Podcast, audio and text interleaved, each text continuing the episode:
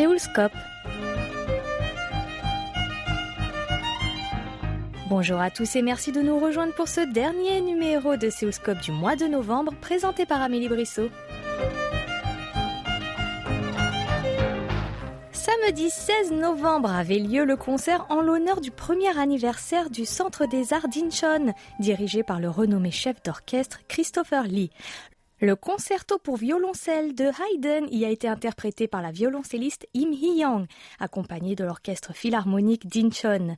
Avant le début de la représentation, la musicienne sud-coréenne, parfaite francophone, nous a accordé un entretien, rencontre. Aujourd'hui, je suis à la Incheon Art Center pour fêter le premier anniversaire de Incheon Art Center.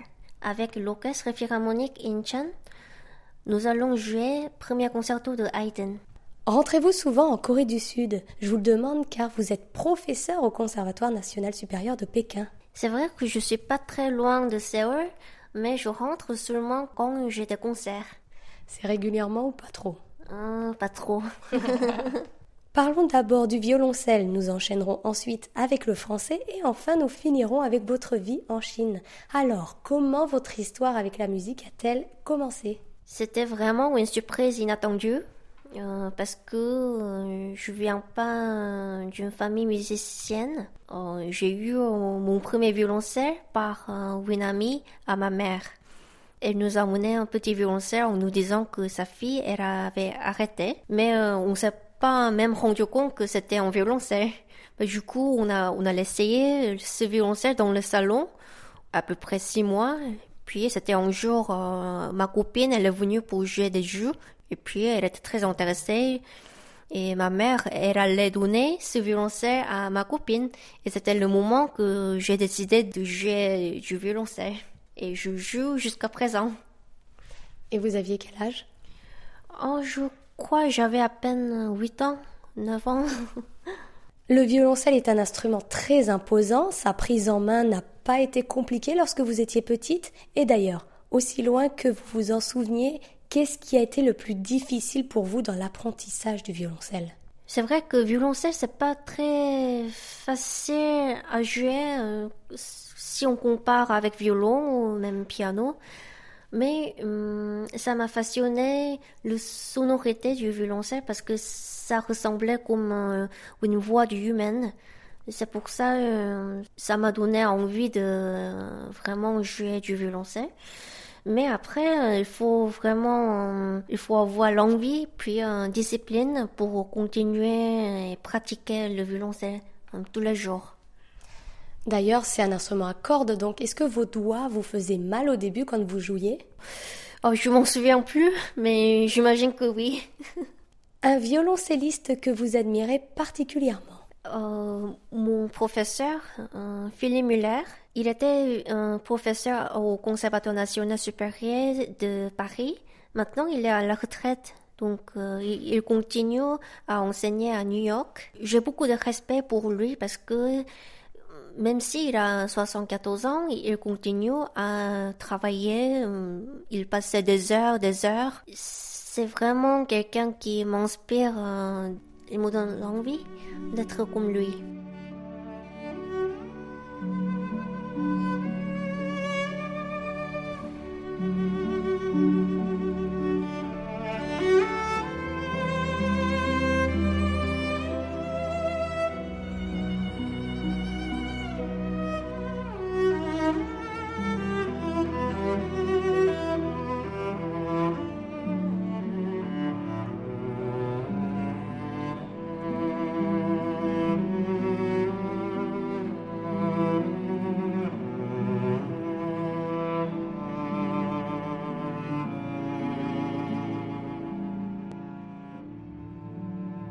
Je suppose que vous avez un répertoire favori. Duquel s'agit-il et pourquoi?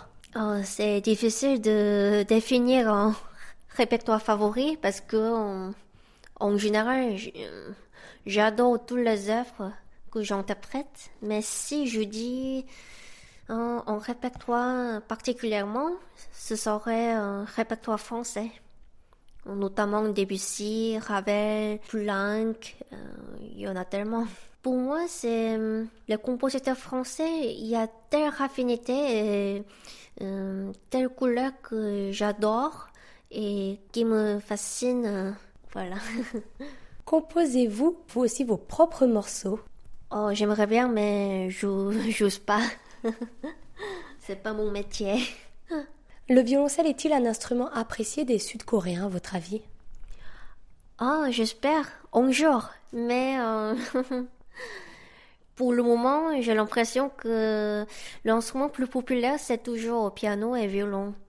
Euh, j'espère un jour le violoncelle soit plus connu. Peut-être grâce à vous J'espère.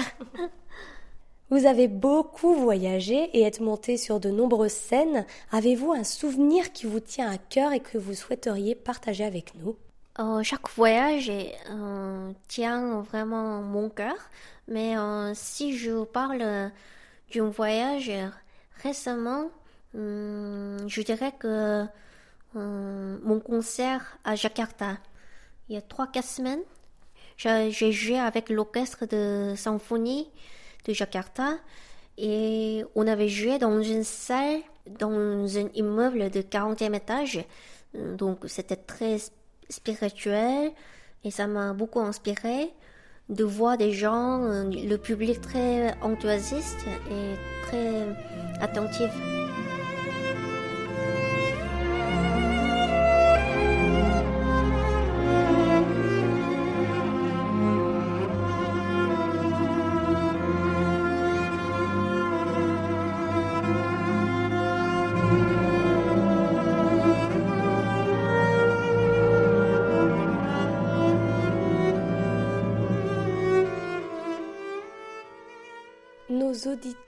Peuvent l'entendre, vous parlez divinement bien français. Comment s'est fait votre apprentissage de la langue de Molière, mais surtout pourquoi cette langue? Oh, j'ai jamais envisagé de parler français, euh, ou vrai dire. Euh, j'avais étudié à Boston à l'époque. Et c'était mon professeur Philippe Muller qui m'a donné envie de passer l'examen au Conservatoire national supérieur de Paris. Et euh, j'ai été acceptée, heureusement. Et puis, elle m'a dit, il faut que j'apprenne le français. Donc, euh, j'étais très motivée pour lui montrer que je peux parler français. Et vous avez réussi à apprendre le français en combien de temps? En fait, comme je suis rentrée en master directement, je devais écrire Wintess dans, dans une, un an et demi. Donc, j'étais obligée de pas juste parler, mais euh, écrire une test de plus que 70 pages.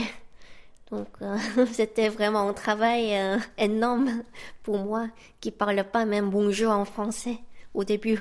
Donc, vous avez appris en France directement finalement, pas en Corée Non, non, non, pas du tout.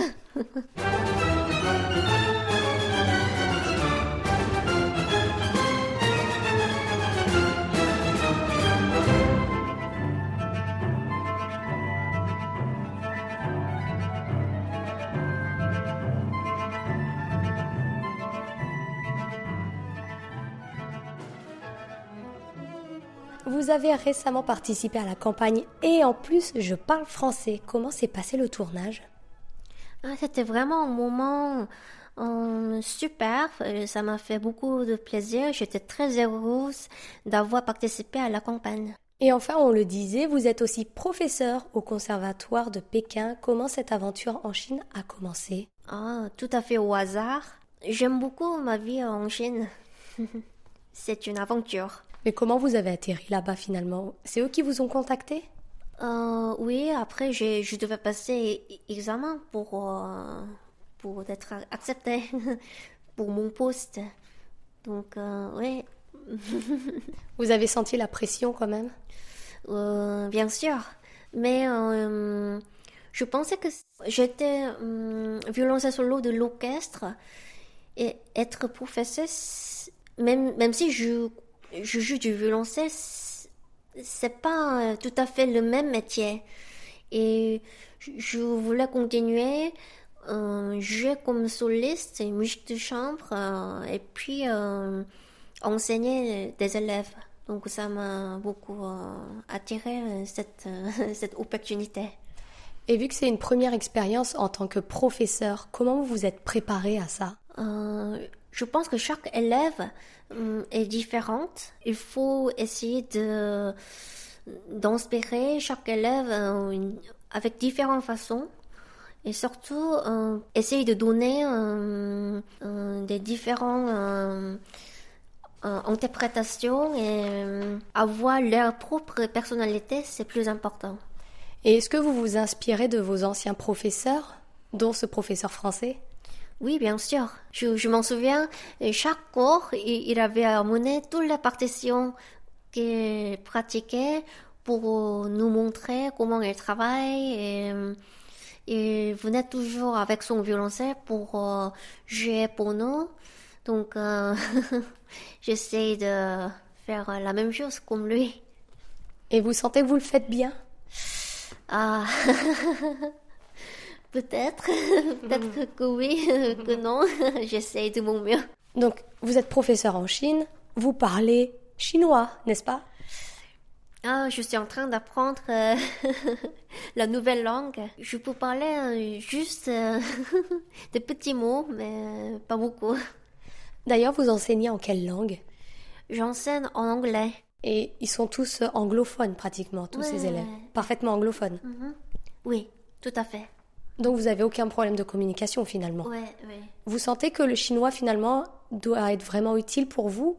Maintenant, c'est, ça devient euh, une langue très importante quand même. Donc euh, oui, ça sera très utile euh, si je parle anglais, français et puis chinois. Vous êtes polyglotte. Qu'est-ce que ça vous apporte de parler autant de langues? C'est toujours très cool de rencontrer des gens francophones dans le monde entier surtout euh, par exemple à Pékin, mes meilleurs amis, ce sont des Français. Quand j'avais travaillé à, Rotterdam, euh, j'avais beaucoup d'amis français qui travaillaient dans euh, mon orchestre, donc on parlait français tout le temps. Même à Séoul, il y a une communauté française très forte, donc parler français, ça, je trouvais toujours c'est très cool. Finalement, de toutes les langues que vous parlez, mis à part le coréen, c'est le français que vous parlez le plus Ou oh. l'anglais? Les deux. Les deux.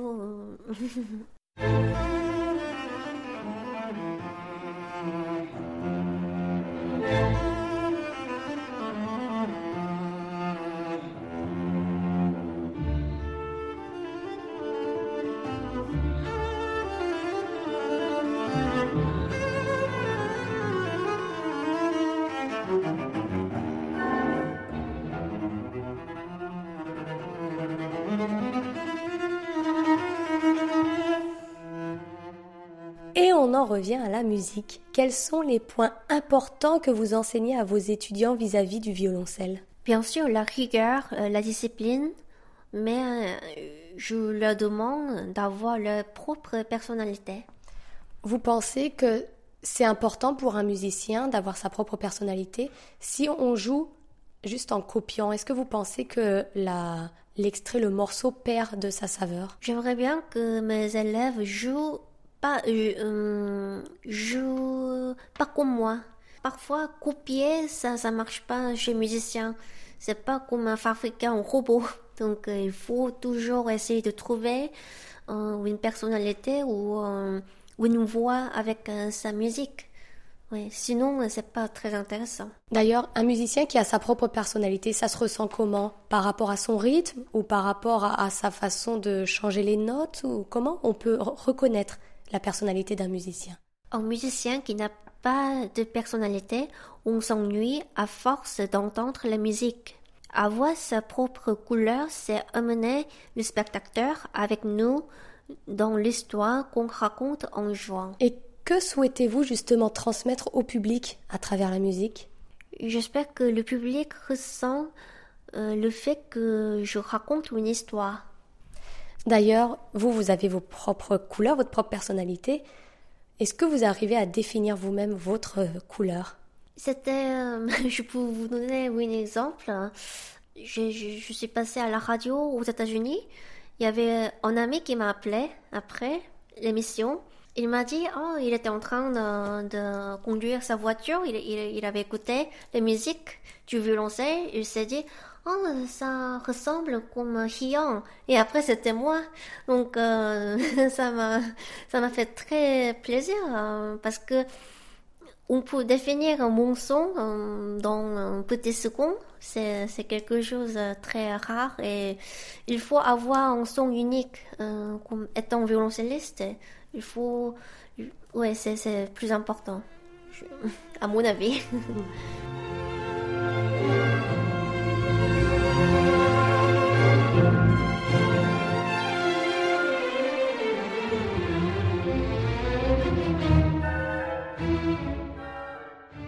Et où pourrons-nous vous voir jouer en décembre et quels sont vos projets pour cette fin d'année 2019 et le début 2020 Je suppose qu'il y a beaucoup de choses.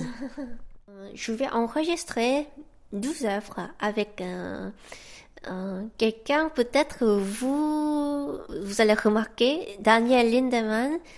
Il est très connu en Corée.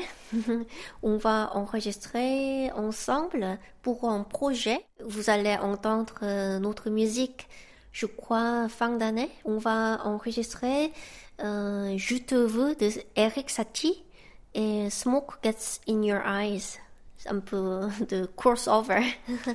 et puis, euh, j'ai un récital à Pékin avec un wind pianiste. Et je vais jouer avec euh, Beijing Symphony, la Low Concerto. Et j'ai trois concerts euh, pour euh, mon bar projet. Je vais enchaîner 6-8 bars à Pékin et Zhuhai Music Festival. Et puis, début d'année, je, je vais en Corée pour 12 stages pour enseigner. Puis, en février ou en mars, je vais sortir mon deuxième album, Russian Sonata. Donc, euh, il y a beaucoup de choses en ce moment. Vous avez l'air très occupé. Est-ce que vous arrivez à trouver du temps pour vous-même dans cet emploi du temps? Ah, pratiquement non. Votre famille ne vous manque pas? Si, si, mais moi j'aime bien d'être très occupée. Je pense que c'est la vie de musicienne. Et si nous nous quittions en musique, pourriez-vous nous jouer un extrait de votre morceau favori? Oh, cet après-midi, je vais vous interpréter Je te veux de Eric Satie.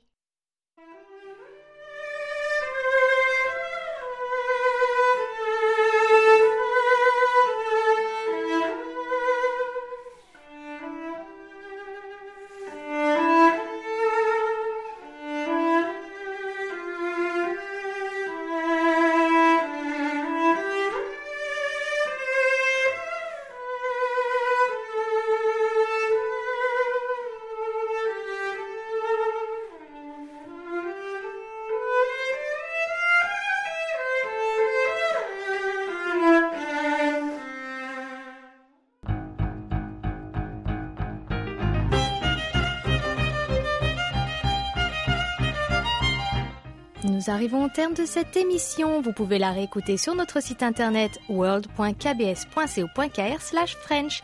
C'était Amélie Brissot au micro avec Oh Yang à la réalisation. Merci de votre attention et rendez-vous vendredi prochain pour un nouveau numéro de Seoulscope.